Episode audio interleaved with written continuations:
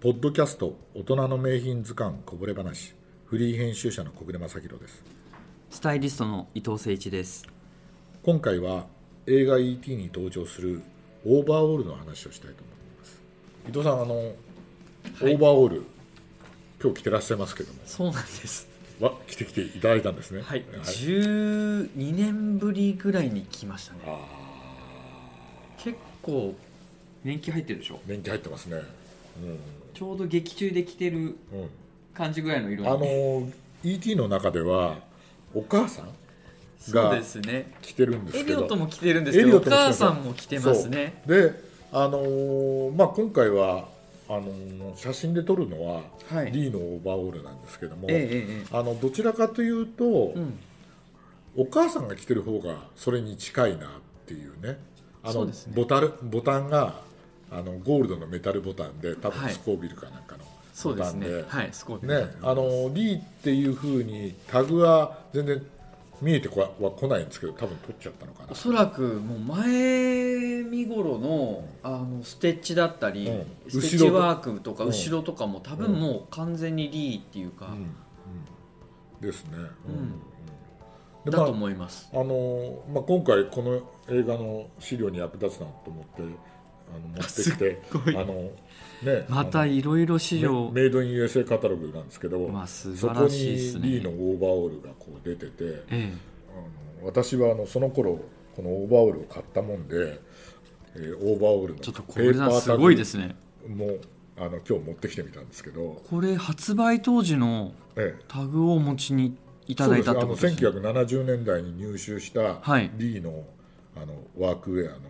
ペーパータどグどちらで買われたんですかえっ、ー、とね、えーまあこれは上野の三浦だったり、あ三浦はい、えーあと、えーオーバーオールはね多分、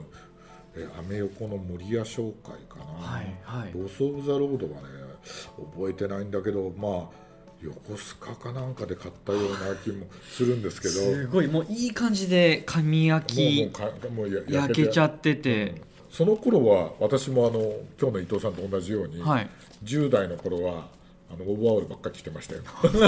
いやすごいお似合いだと思いいまやすいやいやもうね あのとっちゃん坊やみたいになってたんですけど、はいオーバーオールってまあ今はなんかジーンズの王道って、リーバイスのファイブポケットみたいなのがあるあいりますけど、70年代に、まあ、メイドイン衛星カタログなんかを入手して、ええみ見た時には、いまあ、リーバイスもあるんだけど、ええっとオーバーオールってそれまで見たことがないなるほどアイテムで、はいでなんとか手に入れたいなと思ってアメ横行ったり、んそしたらねその当時ですかね女の人もうん結構履いてて、女の人はねサロペットってこう言ったんですよ、あそうですねうん今だと結構いろんなあの割と軽い素材でそうそえ結構着てまう、すよね、うんでもねなんか僕はそのアメリカのワークウェアっぽい、いかにももうザザっていう、うん、ワークウェアっていうは感じのオーバーオール、こっちの方が好きで、はいでまああのディテールカットでも撮りましたけど、ええええええあのチェーンあのをつけるあのホールがついてたり、はいね、あのウォッチポケットみたいなウォッチポケットがついてたりとか、そういうギミックみたいのもあって。そういやっぱり買ってみないとわからないのってありますよね、うんあのこのこのポケットなんだろうって、うんうんでそういうのが面白くていろいろね、はい手に入れてででまあオーバーオールじゃないですけどもあのリーのあのカーペンターパンツなんかはああのダブルニーにはないってて、はいなんでダブルニーになってんだろうなみたいな。ね、今でこそデザインの一部みたいになってますけど、うんそれこそあの膝をついてはいはい仕事をねして、そうですうね、ん、大工さんみたいなのがこう一番負荷がかかるそ部う分に、ねき切れないように作ってるとか、そういうアメリカの合理主義がこう、うん出たのうんデニムアイテムがうんやっぱりオーバーオールかなっていうふうに思って、ね、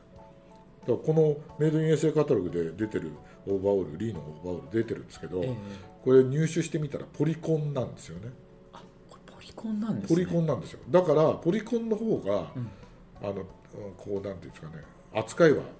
簡単だし丈夫だし丈夫だしであと洗ってもすぐ乾くしみたいな、はい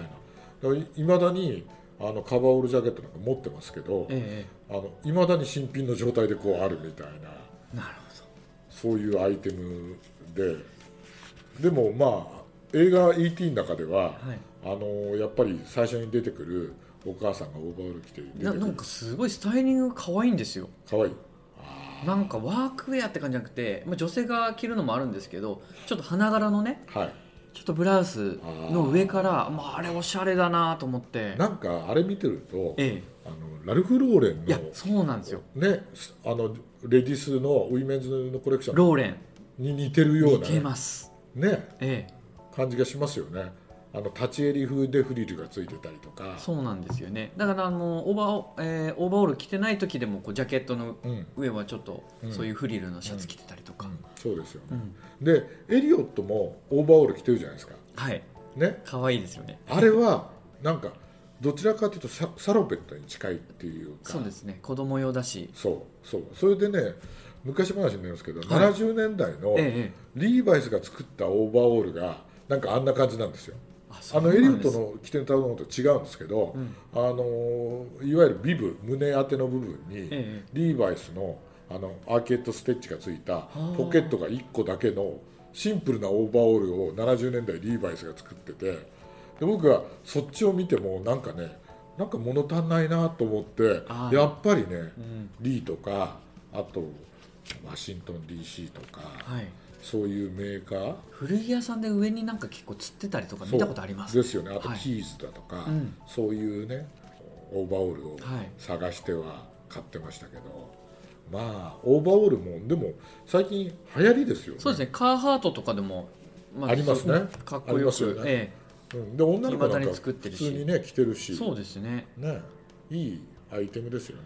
まあ、そういう意味では名品中の名品です名品で結構大人っぽく、まあ、僕も今日、あのーそういうスタイリングしてるんですけど、なんかチェックシャツなんですけど、上に少しこうちょっとワークジャケットとか、はいはテーラーズのジャケットでもいいんですけど、はいそういうのを羽織るといはいまあなんか割と大人っぽく着れるんじゃないかなるほどねで小暮さんちょっとあの商品の話ですね、はいあのリードオーオーバーオールバを見ーいまだにこれを作ってるっていうのがしば全くほとんど変わってないんですやっよてないですね、うんうんまあ、若干アップデートはしてるとは思うんですけうど、んうん生地の感じ、まあ、あと、えっと、色がですねすごい濃いうんリジット系と、はいでちょっと落ちた感じのものとで今回持ってきた割と落ちてうるん色味うのんウォッシュですね、でこの後ろのバックスタイルがもうボテッとしてていいですねごいいいですねかっこいいっていうか、うんうんうんそうですねザ・ワークウェアなんですけど、うんちょっとこういう金具のディテールとかもね、はい、はい、ぜひこう買ってみて触ってもらえればいや嬉しいかなー日本まああのねあのデザインされてるのは日本のうんそうですねあれだと思うけどこういうのをデザインしてよくうまく復刻させるのは日本人すごく上手なところですよね、ねうん、いやー素材のデニムの感じなんかもいいし、いわゆる経年変化がちゃんと楽しめてねもう穴が開く開くまで履いてもいいしそうですねなんかこうちょっとあの膝の部分のひげの部分とかはいはいもいいは感じで再現されてるのいで、はいねいろいろ別注も出てるみたいですよあのはあ、なるほどね、うん、まあねアメリカなんか行くともはうあい、の地方行く とこういうのを着たおじいさんがこう庭先でのんびりタバコを吸ってるとかねそういうの昔よく 絵になり絵になり絵ます絵になねるワークブーツもこういうのに履いた方がかっこいいんだなみたいなね、そういうのがよくありましたけどいやとっても素敵なあれですね、うんでまあオーバーオールは名品中の名品なんですけどよくか見ると、はいあの E.T. の映画の中に、アメカジの元がねもっとやつ 詰まってますね詰まってて、はいまあ、今回あえの、ね、出せなかったんですけども、うんあの迷彩のパンツ、そね、お兄さんのマイケルうがタイガーかもタイガーカモだよね、うんあれねねああいうのが出てきたりとかハロウィンのねパーティーのそうそうあ出てく時にね、あの E.T. と一緒に出てく時にね、はいあと友達が着てるのが L2B てま MA1 しじゃたなねくて L2B ちょっと薄薄毛のねエポレットもついててそうそうそうねでまああのちゃんとで出せなかったですけども、はいえーボーリングシャツですとかあ出てましたねありますよねあとダウンジャケット、はいね、エリオットもエリオットが着てて、ええダウンジャケットとダウンベストもやってあと友達が着てるのは背中にこうヨークがついたウエスタン風のダウンベスト着てました着てますよねね、うん、そういうのを着ててよよく見ると本当に懐かしいアイテムばっかりっていう感じがしますよねします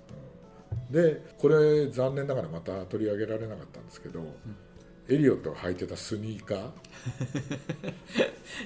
ね、あれですねナイキの ナイキのブルインだよねあ多分ねいやブルイン、ね、あの汚れてるんであれなんですけどブルインだとローカットのねねあの白に赤のやつを結構、はい、再々あの復刻してるんで、うん、またいつか出るんじゃないかなと思うんですけど、うんそうですよね、ええ、今もねちょこっと出てるんですけどちょっとね色デザインが変わってたりとかして小暮さん何足か持ってるんじゃないですかブルーには持ってますよね持ってますよね、え、でも白に赤はないから今度出たら買っちゃおうかなって思ってるんですけど、うん、あとねあのガーティーガーティーはいはいはい女の子女の子ドリュー・バリモアですよね、はい、一番妹のね有名な彼女が履いてたのがえええー、ね、あれちょっと僕それ見落としますねあのねえー、部屋の中で、うん、えー、靴がねガーティの靴が大写しになる時があるんですよあれがね履いてたのが、えええー、ロードランナーっていうナイキのねあれひょっとあブルーのブルーにあの水色にブルーのスイーツあなるほど、うん、実はあれはねあの僕買ったことがあるんですよあ れねレディースの色なんですよあそうなんですね、うん、あのそれもロサンゼルスで、えええー、ナイキのあのお店行って、はい、でこれくれっつったらこれはレディースだって言うから、はい、サイズを2サイズぐらいアップして買ったんでよく覚えてるんですけどあれロードランナーっていうんで、ね、すごいこぼれ話あれもね復刻してないんですよあそうなんいろんなあの時代の靴が結構復刻してるんだけどじゃあぜひなんか復刻してほしいですねロードランナーは復刻してほしいなってなんか ET もね、うん、来年で40周年だからそのタイミングでまあね、そういういろんなアイテムが結構 ET には出てきて私なんかその後、ね、最近み最近というかここ何年かで見た映画だと、うん、あのスーパーエイトっていうねあ知ってます、うん、あのやっぱり宇宙人が出てくるような、はい、あれ見てるとなんか ET を思い確かに年代的にもああいうそうですね、ね、背景ありますね、うん、あともう一本最近だと、なんだ、えー、とあのストレンジャーシングスあもうあれもやっぱりほとんどなんだろうすごい影響を受けててなんか世界観もまんまというかへえだから多分それはネットフリックスかなんかではいあ俺見てみない入らないといけないねネットフリックスねぜひぜひ、うん、見ていただきたいですね、うん、多分それ見て、うん、あの ET 見ると、ああなるほどなって思うし、それ ET 見ててまだ見てなかったらそれもすごい面白いかなと思うんでぜひじゃあ見てみたいと思います、はい、なんかあれですよねあの最近あのスピルバーグが自分の幼少時代の映画を監督するっていうようなそうなんですことがどっかに出てて自分のお母さん役にミシェル・ウィリアムズを起用したいっていうふうに言ってて、そしたらまた E.T. の謎がなんか解けるかもしれないですよね。面白いそれちょっと見てみたい見てみたいですよね。ねうんまあ、今回ねあのー、映画は何度も見たし、はい、資料も何度か見ましたけど、うん、やっぱりあの続編は作らなくてよかったかなっていうふうに、 ね、この世界観だけでこれだけ語られるわけだから、ね、と思うんですけどでもなんか、ね、それを作ったスピルバーグの幼少時代の自伝的映画だったら、うんうん、もう一回見てみたいかなっていや見てみたいですね。ね、はい、なんか謎が少し解けたりするかもしれないじゃないですか。はい、って思うとちょっと来年再来年あたりをあるかもしれない、ね、期待したいなっていうふうにね思いますね。思いますね。はい、ありがとうございます。ありがとうございます。